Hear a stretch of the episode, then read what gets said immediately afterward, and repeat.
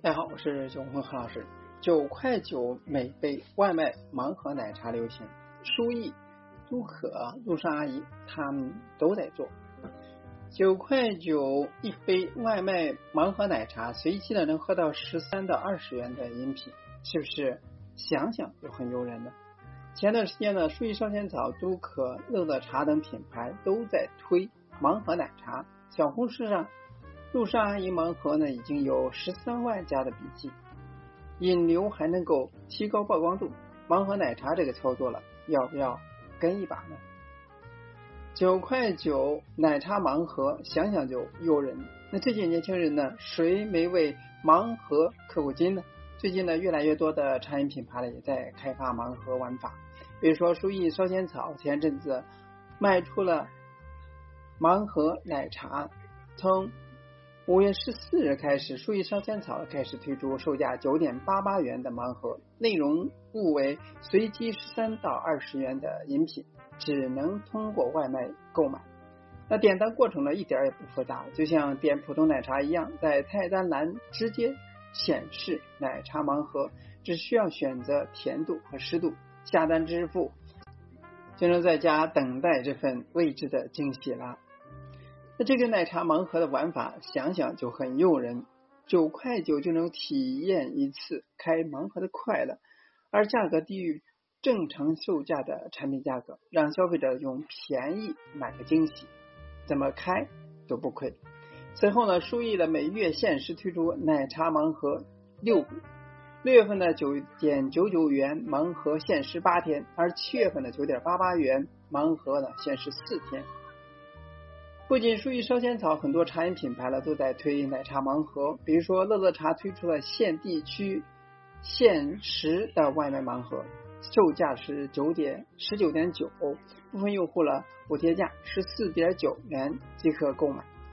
都可、七分甜、快乐柠檬等品牌呢也都与美团合作，陆续推出了售价九块九元的奶茶盲盒。路上阿姨的盲盒活动呢形式呢比较丰富，分为三种。音乐节现场活动，通过参与活动获得周边盲盒；而鹿粉节活动期间呢，在门店购买饮品满两杯赠一款周边盲盒。那在外卖程序中上架的限时奶茶盲盒等三种。那不少中小品牌的门店呢，也在推盲盒，比如说泰式奶茶、巴提拉。除外卖下单，还有到店说暗号，到店呢小程序下单两种方式。总结近期的奶茶盲盒的玩法呢，相似点呢有三点：限时向外卖点单，还有盲盒售价低于产品正价。那喝奶茶和玩盲盒的是一群人吗？虽然说盲盒近几年才开始流行，但追其根源。这类产品呢，在明治末期的日本就出现，即福袋、泡泡玛特市值突破一千亿，而盲盒经济的开始被广泛关注，而且呢，在新消费领域已经有太多成功案例。我们来认认真的分析一下盲盒玩法和茶饮店的适配度吧。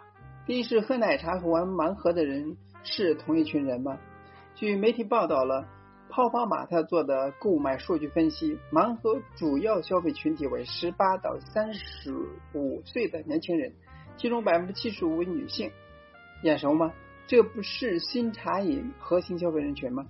盲盒之所以流行，就是因为它具有未知的刺激感。拆开前谁都不知道会抽到什么，所以奶茶盲盒也同样，奶茶到手前谁也不知道是哪款饮品。趣味性加上神秘性，更能够刺激起消费者的好奇心，在提高消费者的情绪阀值的同时，也能够促进购买的欲望。第二是薅羊毛的快乐，谁都拒绝不了。盘点各个品牌的奶茶盲盒，价格呢大都在十元上下，和常规十几、二十几一杯的饮品相比，性价比显然易见。这些年轻人一万多的包包愿意买八块钱的邮费不想出，那一点点小小的薅羊毛惊喜，很容易让他们觉得超值又快乐。此外呢，很多品牌推盲盒奶茶呢，都是限时活动，十元上下的定价加限时售卖，不至于带来太大的成本压力。第三是晒图炫耀，又是一轮新的传播。抽到盲盒之后呢，炫耀和吐槽也是盲盒爱好者们不可缺少的一项社交活动。抽到心仪的盲盒是炫耀的资本。重复抽到同样的盲盒，也忍不住发票圈吐槽和交流交换。那这种社交属性呢？盲盒奶茶也存在，特别是当购买奶茶盲盒并拍照发出炫耀超值饮品的时候，一定程度上也能够刺激产生新的购买。第四是盲盒容易上头，但茶饮玩法更人性化。盲盒玩法呢？被很多媒体的定义为新隐性消费，那很容易让人上头。购买者呢，经常存在一种啊博弈的心理。当结果未达到预期的时候呢，更容易再次投入，希望翻盘。不过呢，和大多数盲盒不同，盲盒奶茶呢更加人性化。因为茶饮盲盒外卖很多都可以在订单备注里边许愿，备注自己心仪的产品。虽然不能直接指定，但可以备注类型，如生达椰系列、葡萄系列等等。相比于做一个毫无感情的打开盲盒机器，那么给商家一点小暗示，如果如愿以偿，那这枚铁粉的大概率就和门店锁定了。那么问题来了，奶茶盲盒门店要不要跟呢？奶茶盲盒值不值得跟这个问题呢？我们非常关心。奶茶盲盒有优势，但并非毫无问题。我们来实际分析一下饮品店可操作性。先说优势，第一是吸引客流，同时呢便于原料流转。在小红书上搜到陆生阿姨的盲盒，能够搜到十三万加的笔记，这无疑是一个提高品牌曝光率的好机会。此外呢，门店推出的奶茶盲盒还可以借此机会推荐招牌产品，或者说主推易操作、易出品的产品，从而更能够控制材料和成本。第二是促进旺季外卖点单。目前来看呢，无论乐乐茶还是陆上阿姨、舒意烧仙草等品牌推出外卖盲盒奶茶的活动，多集中在五到七月，正是天气开始炎热的时候。当消费者不愿出门的时候了，又热到烦躁的时候了，奶茶盲盒这种好喝又好玩的产品，更能够带动茶饮外卖的销量。第三是可以反复的推出节日营销的新思路。属于金川烧仙草的盲盒活动呢，将奶茶盲盒作为了限时回归产品，每月推出，反复加深消费者的印象。